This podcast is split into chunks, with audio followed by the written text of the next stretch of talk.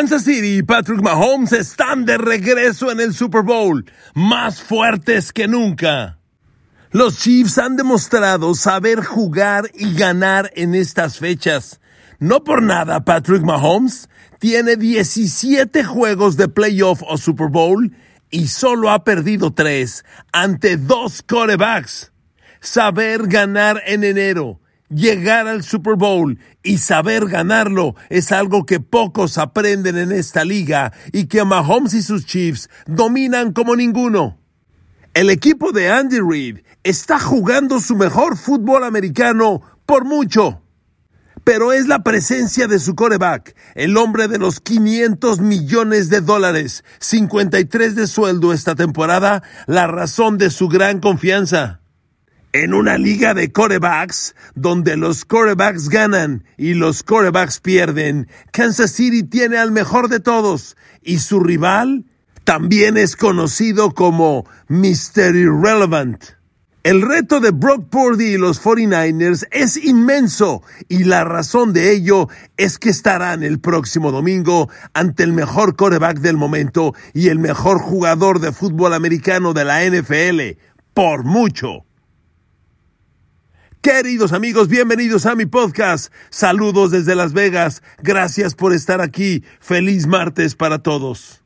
Queridos amigos, me habría encantado grabarles este podcast después del Media Day de este lunes, pero por los horarios, Las Vegas tiene dos horas menos en relación con el tiempo del centro en nuestro, país, que es el que regula la mayor parte de nuestro territorio. Eso me complicó las cosas y les estoy grabando el podcast antes del Media Day, que será en el propio estadio Allegiant de los Raiders. Me intriga el uno a uno de Patrick Mahomes con Brock Purdy, se los digo de verdad. A ver amigos, empecemos por lo más básico. La NFL es una liga de corebacks y en el Super Bowl del próximo domingo tendremos al mejor de todos. El mejor jugador de fútbol americano, el vigente campeón del Super Bowl, el vigente MVP del Super Bowl, se llama Patrick. Botox Cosmetic, out botulinum toxin A, FDA approved for over 20 years. So, talk to your specialist to see if Botox Cosmetic is right for you. For full prescribing information, including boxed warning, visit BotoxCosmetic.com or call 877-351-0300. Remember to ask for Botox Cosmetic by name. To see for yourself and learn more, visit BotoxCosmetic.com. That's BotoxCosmetic.com. Mahomes. Pero eso no es todo. Enfrente de él, para retar a Patrick Mahomes, está Brock Purdy. También lo conocen como Mr. Irrelevant. A ver, amigos, el próximo domingo, el coreback que va a retar a Mahomes es el coreback que los siete equipos de la NFL lo despreciaron siete rondas consecutivas y 271 jugadores después de haberlo despreciado San Francisco le dijo, bueno, vente, te doy una oportunidad. Ese es Brock Purdy. Y ante todo esto, el reto está, perdón por el francés, bien cabrón. Retar a Mahomes bajo estas condiciones es toda una osadía por decirlo menos. Y es que amigos, la NFL es una liga tan equilibrada, tan bien estructurada, tan bien alimentada, que la competencia en el campo es sumamente equilibrada. Por eso sorprende que Patrick Mahomes sea tan distinto a todos y tan superior a todos. Miren, tenemos todavía muy fresco en la memoria a Tom Brady. La superioridad de Brady en la NFL, los 21, 22 años que se mantuvo, fueron algo increíble. Bueno, Brady ya se fue. Y de Mahomes estamos hablando casi en la misma proporción. ¿Saben por qué? Porque es un jugador de ese tamaño. Hace cuatro años lo conocimos en el Super Bowl 54, ganándole a San Francisco de un tímido Jimmy Garoppolo. Pues hoy, con un equipo 80% diferente a aquel que venció a San Francisco de Jimmy G, hoy Patrick Mahomes quiere su tercer Super Bowl. ¿Y saben qué? Los Kansas City Chiefs están jugando su mejor fútbol americano. Yo no sé si Kansas va a ganar o no el domingo. Lo que sí le digo es que la versión que veremos en el estadio Allegiant dirigida por Patrick Mahomes es la mejor del momento. A mí no me queda dudas que Kansas City está jugando al tope de su rendimiento. Cuando la NFL estaba por terminar calendario regular, yo les decía en estos podcasts, de acuerdo, que tu equipo califique, pero lo más importante es calificar a pico de rendimiento, estar empezando a jugar tu mejor fútbol americano en las semanas 13, 14 del calendario regular para cerrar al alza entrar a playoff con todo y llegar a esta instancia, sin duda, jugando tu mejor fútbol americano. Bueno, en el caso de Kansas City, así es. Miren amigos, para mí Kansas City es el favorito en el Super Bowl. Hace justamente ocho días, cuando se conocía quiénes llegarían al Super Bowl, yo les dije, a ver, voy a hacer mi línea de Las Vegas, mi línea de apuestas. Yo pondré al favorito y les dije, Kansas por cuatro puntos. Estoy sorprendido que San Francisco salió favorito por un punto y ya creció a dos. Los respeto a todos, pero para mí es Kansas. Y lo fundamento en esto. Permítame iniciar el análisis de estos Kansas City Chiefs y hacer un lado al brillante Patrick Mahomes. ¿Qué tal si empezamos hablando de la defensa de los Chiefs? El primer dato de los Chiefs que me brinca, que me llama la atención, a ver amigos, nadie en la liga le pudo meter 30 puntos a la defensa de los Chiefs. Nunca. Y eso que ya se han jugado 19 partidos. Los Chiefs no han permitido 30 puntos en todo el año.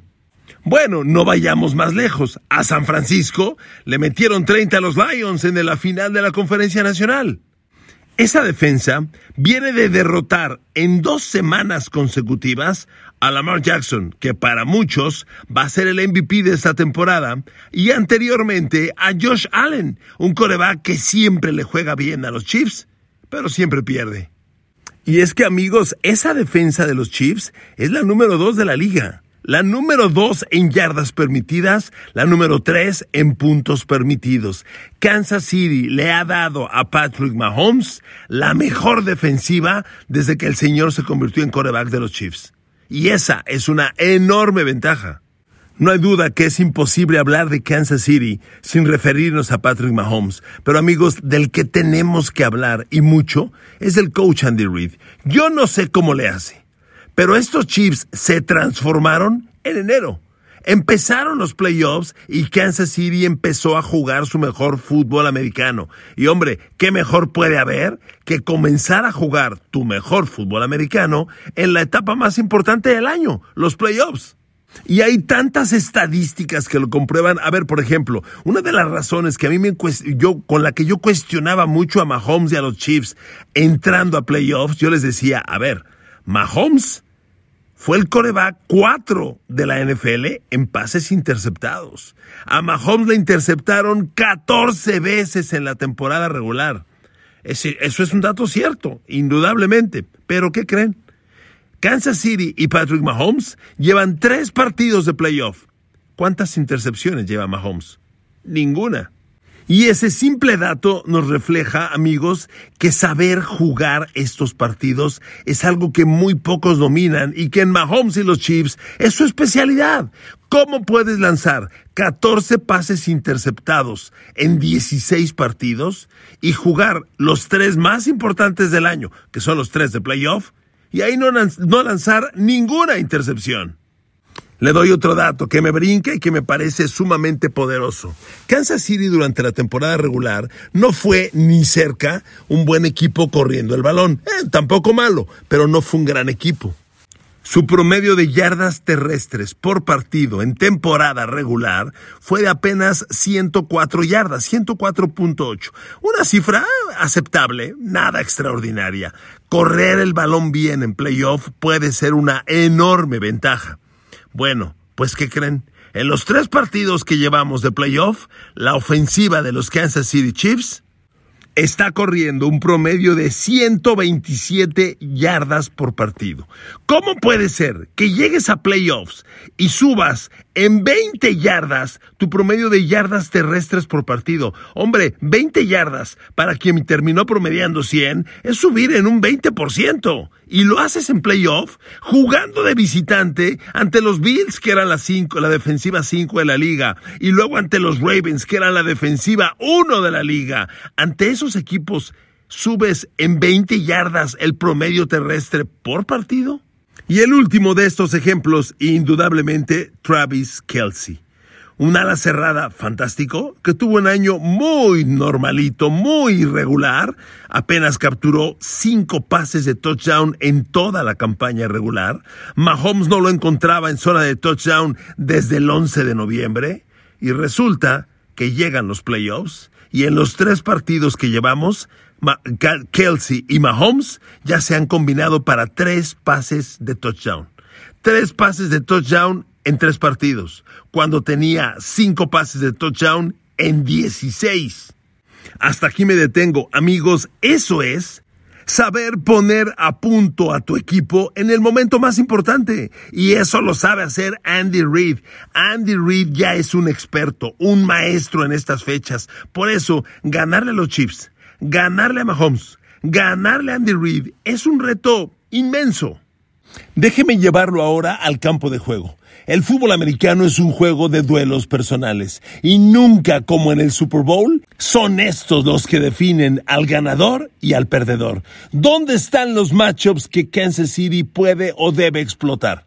Permítame seguir atacando la defensa de los Chiefs, porque por ahí Kansas City tiene enormes virtudes. No hay duda que San Francisco tiene una defensa fantástica. Hablando en talento individual, jugador por jugador, es posible que yo me quede con la defensa de los Niners sobre la de Kansas City, pero ¿qué cree? Se lo acabo de decir en estadísticas. Los Kansas City Chiefs sí cerraron a pico de rendimiento.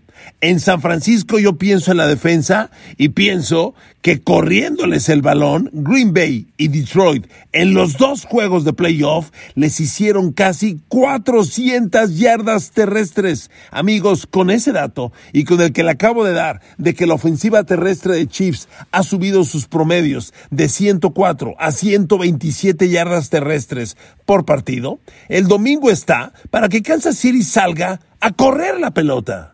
Mahomes y Andy Reid han dejado a un lado los récords individuales. No le interesa a Mahomes trascender en un Super Bowl con 400, 500 yardas, como Tom Brady, que tuvo un partido en Super Bowl, aquel contra Filadelfia, en el que lanzó 500 yardas, 3 de touchdown, 0 intercepciones. Nunca su ofensiva hizo patada de despeje.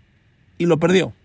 ¿De qué te sirve tanto récord individual si lo importante es ganar el partido? Y amigos, en esto Andy Reid, el año pasado, justamente en el Super Bowl, dio otra cátedra. Déjeme retomar brevemente el Super Bowl del año pasado antes de ir más a los números fantásticos que tiene la defensa de Chiefs. A ver amigos, en el Super Bowl del año pasado, Filadelfia superó a los Chiefs en yardas totales. Y no por poco, ¿eh? Fueron 417 yardas totales de los Eagles y 340 de Kansas. A ver amigos, hay 77 yardas de diferencia.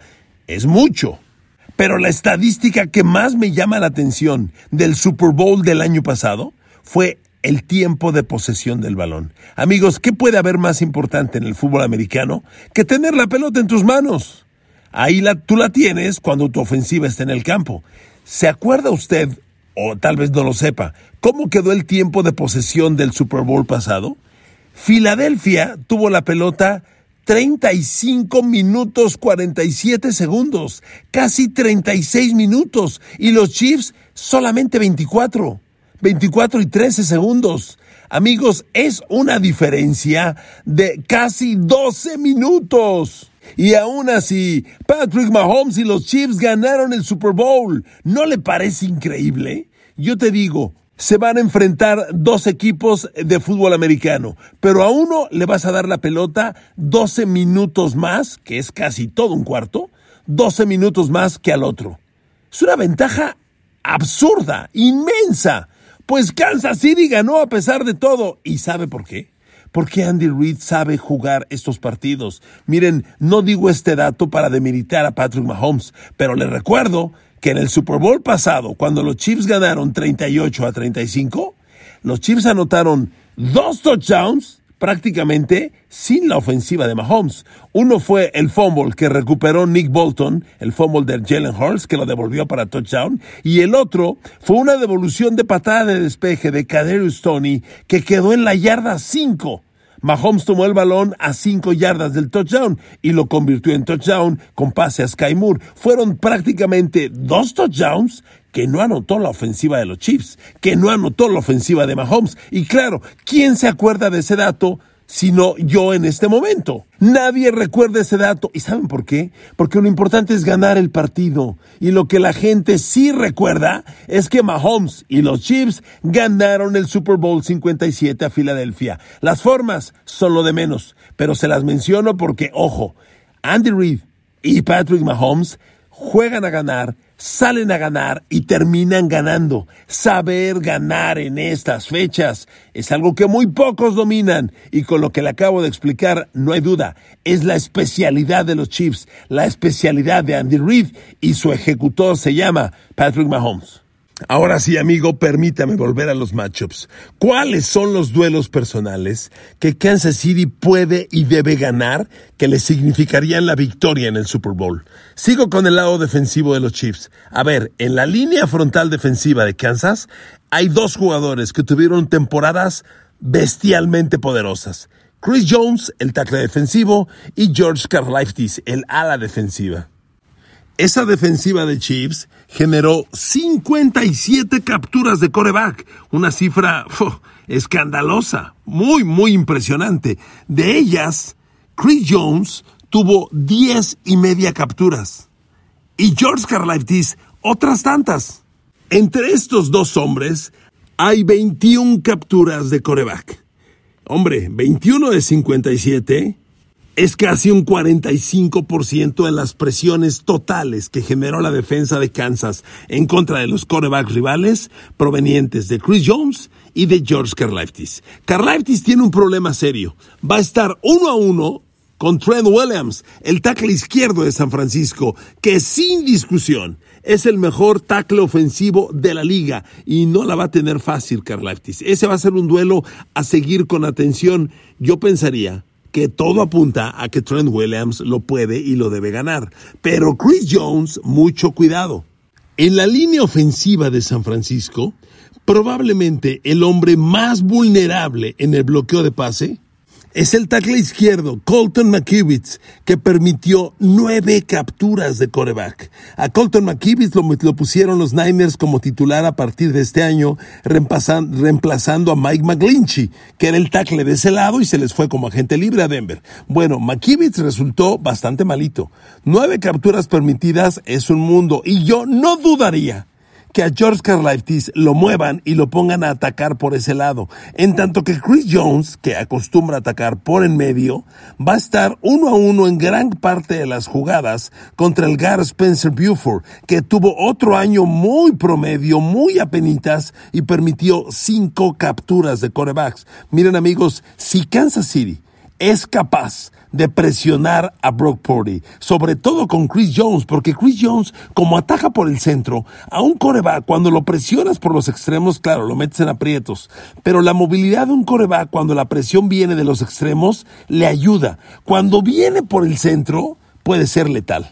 En aquel Super Bowl histórico que los Pats de Tom Brady iban por la temporada perfecta y los New York Giants lo hicieron pedazos, la mayoría de las presiones de los Giants, de Justin Tuck, de Michael Strahan, de Osio Meniora, llegaron por la parte interior. Y es ahí donde acabas un coreback. Si Kansas City, con Chris Jones sobre todo, logra este tipo de presión, adiós a Brock Purdy. ¿Y sabe por qué? Porque Brock Purdy, que si bien tuvo un año espectacular, también nos demostró una cosa. En los partidos donde fracasó, en los partidos donde perdió, cuando Brock Purdy comete un error, al primero, inmediatamente le viene el segundo y le viene el tercero. Si Brock Purdy arranca mal, si Brock Purdy tropieza, es muy probable que al primer tropezón le venga un segundo y le venga un tercero.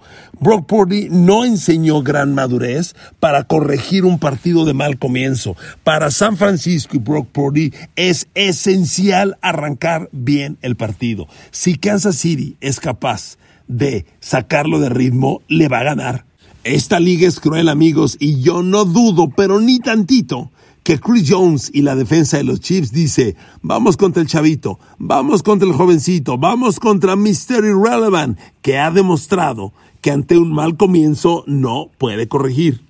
Permítame darle otro dato. Entre las cosas muy buenas que hizo Brock Purdy en el año, lanzó 11 intercepciones. Pero esas 11 intercepciones solo las lanzó en 6 partidos tuvo 11 juegos sin pase interceptado. Ese es un tremendo dato, ¿eh? A su favor.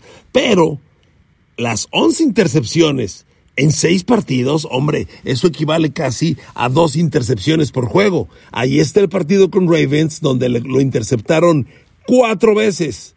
Tuvo Brock Purdy tres partidos de múltiples intercepciones, es decir, dos o más, confirmando lo que le digo. Cuando Brock Purdy comete un error, de inmediato viene el segundo. Él no puede corregir y evitar los errores. Al primero le viene el segundo rápido. Y yo no dudo que Chris Jones, que George Karlaftis vayan a trabajar para eso.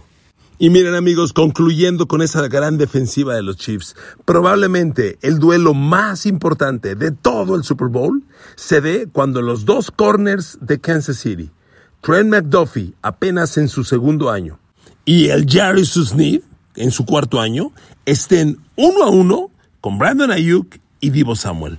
Esos duelos pueden definir en gran parte el partido. Han cumplido una temporada todo el perímetro de los Chiefs de veras espectacular. El perímetro de Kansas, la defensiva contra el pase de Kansas, solo permitió 22 pases de touchdown en todo el año. Y esto es incluyendo playoff. A ver amigos, son 19 partidos hasta el momento. 16 de temporada regular y los 3 de playoff que han jugado los Chiefs. Permitir 22 pases de touchdown en 19 juegos es casi de a uno por partido. Es una cifra fantástica. Y de ellos, Trent McDuffie solo permitió tres, solo tres pases de touchdown le metieron en todo el año. Y a el Jerry Susnid, uno. Es increíble, uno. Ahora, esperen, déjenme contarle algo más. Kansas City, como cualquier otro equipo, tiene dos corners base, pero en defensiva níquel o formaciones de múltiples receptores abiertos del rival, llegas a utilizar tres y hasta cuatro esquineros. Donde Kansas City tiene problemas es con su corner slot y con su corner de la formación níquel, es decir, el tercero y el cuarto corner que llega a utilizar. Esas posiciones son para Joshua Williams y para Justin Watson. Solamente le quiero dar el dato. Justin Watson permitió en el año cinco pases de touchdown. Lo que el Jarvis Smith y Trent McDuffie juntos no permitieron, solito Jalen Watson lo permitió. Cinco pases de touchdown. Y el otro corner, que es Joshua Williams, permitió dos. Así que cuando San Francisco utilice múltiples receptores, cuidado con estos dos. Pero el trabajo del perímetro, amigos, siempre se verá favorecido por una línea frontal que esté presionando. Por eso le decía yo, lo que George Karlaftis y lo que Chris Jones puedan hacer va a resultar determinante. Ellos saben que Brock Purdy es jovencito, que está madurando sobre todo emocionalmente, que los números confirman que cuando Brock Purdy comete un error, el segundo viene, pero en instantáneo.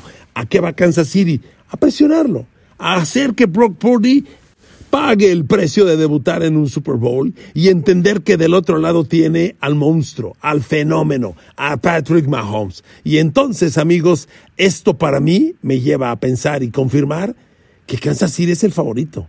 Por supuesto, San Francisco puede ganar. Le hice el lunes un podcast donde hablamos lo que yo creo son algunos de los caminos. Pero para mí, estos Kansas City Chiefs son el mejor equipo del fútbol americano y con Patrick Mahomes al mando son el gran favorito para ganar el Super Bowl. Nos espera una batalla espectacular, pero que quede claro, la diferencia de corebacks. Eh, Patrick Mahomes, donde está, lo que está, lo que ha hecho y donde se encuentra hoy, enfrentado por Mr. Irrelevant, hace de esta batalla de corebacks en Super Bowl una de las más disparejas en la historia. Solo dejo en claro una cosa, no significa que San Francisco no pueda ganar, pero analizado así, fríamente y con los números, Mahomes tiene una ventaja inmensa sobre el jovencito Brock Purdy.